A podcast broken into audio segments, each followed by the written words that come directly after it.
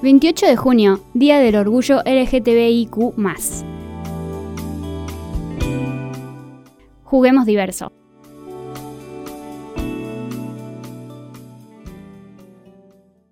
Del libro Pelota de Papel 3.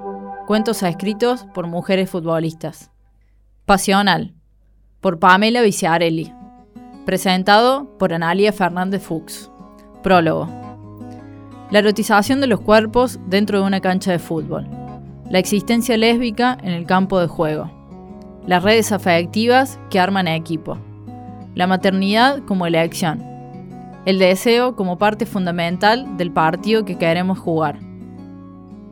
Estos son algunos ejes que atraviesa Pamela Viciarelli en su relato Pasional, que narra, en principio, su vínculo sexo-afectivo con Mariana, la que fuera en su momento la directora técnica de Atlanta, la única que dirigía cuando se conocieron futsal femenino.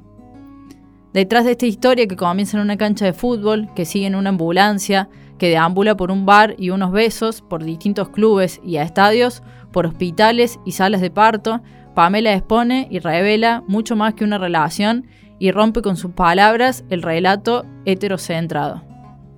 Al texto de Pamela lo cruzan, sin ser mencionado explícitamente, la ley de matrimonio igualitario y la de fertilidad asistida. La ampliación de derechos y la lucha por conseguirlo son telones de fondo de sus decisiones junto a Mariana de formar una familia. Una familia, en este caso, pensada a partir de la cancha. La narración de Pamela es ahora parte de la memoria colectiva que recupera las experiencias del fútbol de mujeres, lesbianas, travestis, trans, no binarias, aquellas que no aparecen contadas en los relatos del fútbol hegemónico. Su historia da cuenta de la apropiación de los espacios en los que fuimos invisibilizados, invisibilizadas, la cancha y la escritura. Y se inscribe en la construcción de este fútbol feminista que estamos gestando, también a partir de las voces que nos nombran y dicen que existimos. Cuento. Estoy en el piso. Escucho el silbato final. El árbitro da por terminado el partido. Me quiero despertar y no puedo. El dolor me paraliza el cuerpo, no entiendo qué pasa. Abro los ojos de poco. Me rodean mis compañeras y las rivales. Una de las chicas me sostiene fuerte el brazo. Pame, tranquila, ya viene la ambulancia. Ahora entiendo. Me quebré el brazo atajando.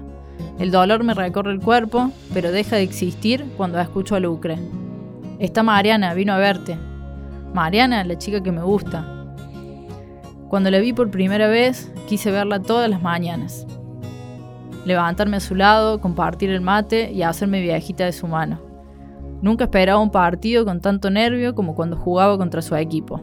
Atlanta no solo era un gran adversario, sino que también tenía una de las mejores DT, la única mujer que dirigía un equipo de futsal femenino. En la fecha 4 jugábamos Club de Jóvenes versus Atlanta, Pamela versus Mariana. Solo deseaba que el partido terminara y que ella viniera a saludarme, a darme un beso, a derretirme. Durante el juego intentaba hacerme gigante en el arco. Tenía que lograr que no entrara una, besar los palos para que estuvieran a mi favor y hablarles mucho a mis compañeras.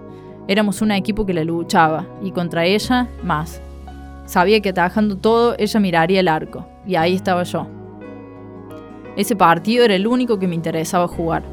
En realidad también anhelaba otro, pero afuera. A veces se iba enojada y me gambeteaba el saludo. Ese era nuestro único encuentro, en la cancha y envueltas por la gente. Un día no aguanté más y le dije a Lucre, mi mejor amiga, me quiero casar con ella, hace algo. Y Lucre organizó una salida. Era viernes y yo seguía trabajando. Las horas no pasaban. Los tangos se hacían eternos, el bandoneón de Rubén Juárez y Pasional sonaban en la 2.4, la radio de la ciudad, mi lugar de trabajo. No sabrás, nunca sabrás lo que es morir mil veces de ansiedad. No podrás nunca entender lo que es amar y enloquecer, decía la canción. ¿Se puede amar sin conocer? me pregunté. Para el tango sí y para mí también. Eran las 12.05 de la noche. Mensaje de Lucre. Ami, ya estamos acá, a tres cuadras de la radio. Cuando salgas, venite. Ese estamos me paralizó el pecho, como cuando en el último minuto de descuento el delantero rompe el travesaño. Fiché y salí. Pasé por el baño, me acomodé un poco la cara de viernes y caminé hacia el bar. Bajé la escalera, el reggae sonaba mezclado con las risas de la gente.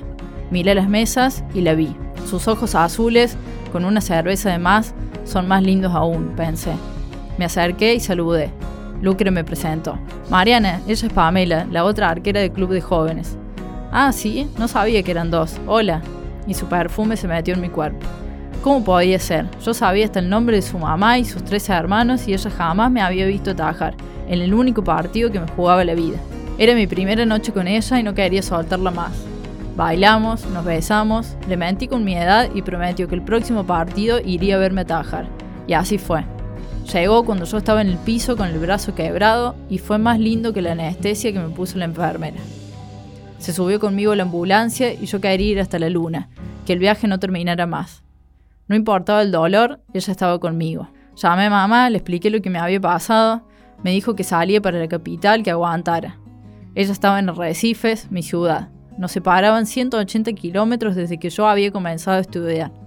Me tenía que operar y no tenía nadie. Va, en realidad sí, ya tenía a Mariana.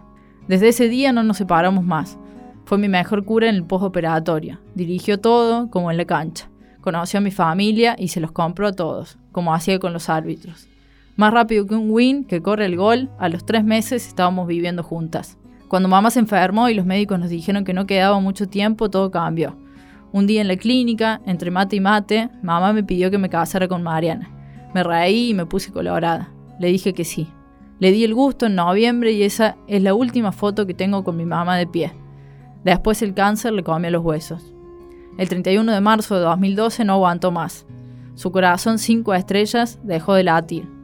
Se fue en la misma fecha que papá, el amor de su vida. En nombre de ella quise cumplir todos mis sueños.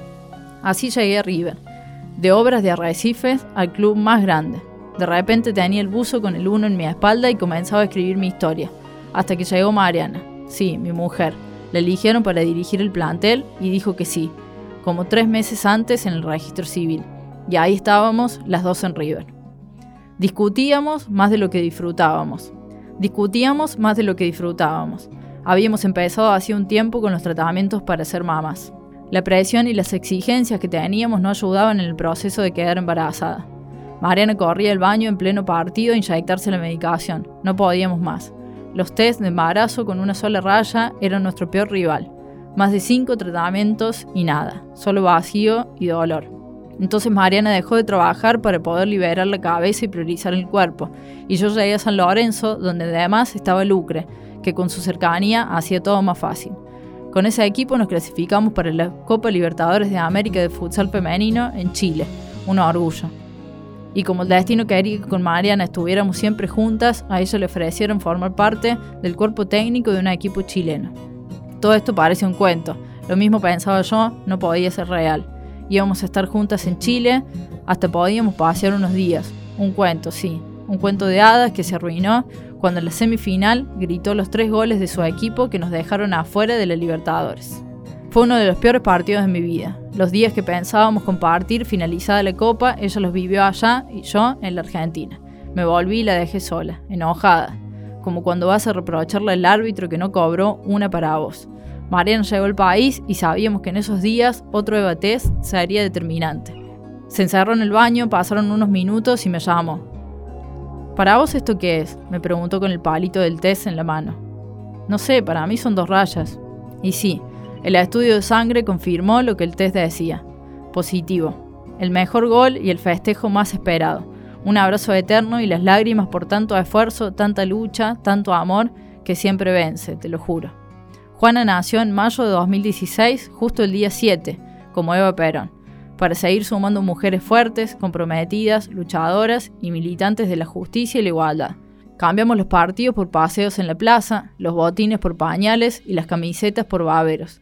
Éramos mamás de Juana y el partido más dulce comenzaba a jugarse.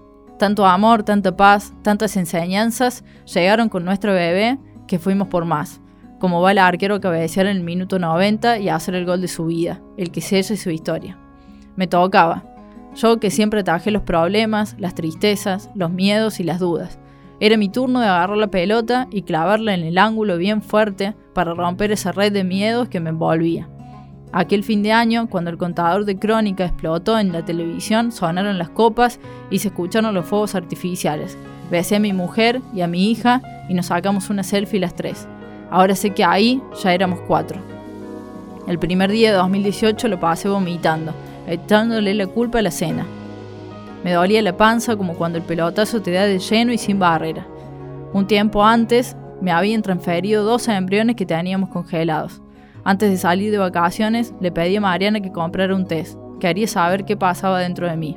Son las 11 de la mañana del 30 de agosto de 2018.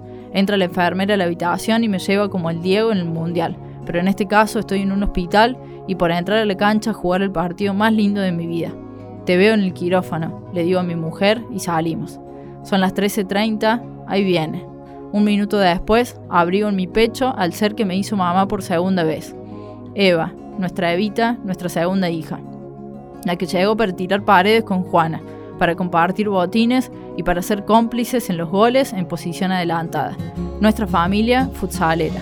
Nos falta uno y somos un equipo de futsal que le juega cualquiera, que se enfrenta a todos y a todo, porque tiene lo más importante que tiene que tener un equipo, amor y lucha. 28 de junio, Día del Orgullo LGTBIQ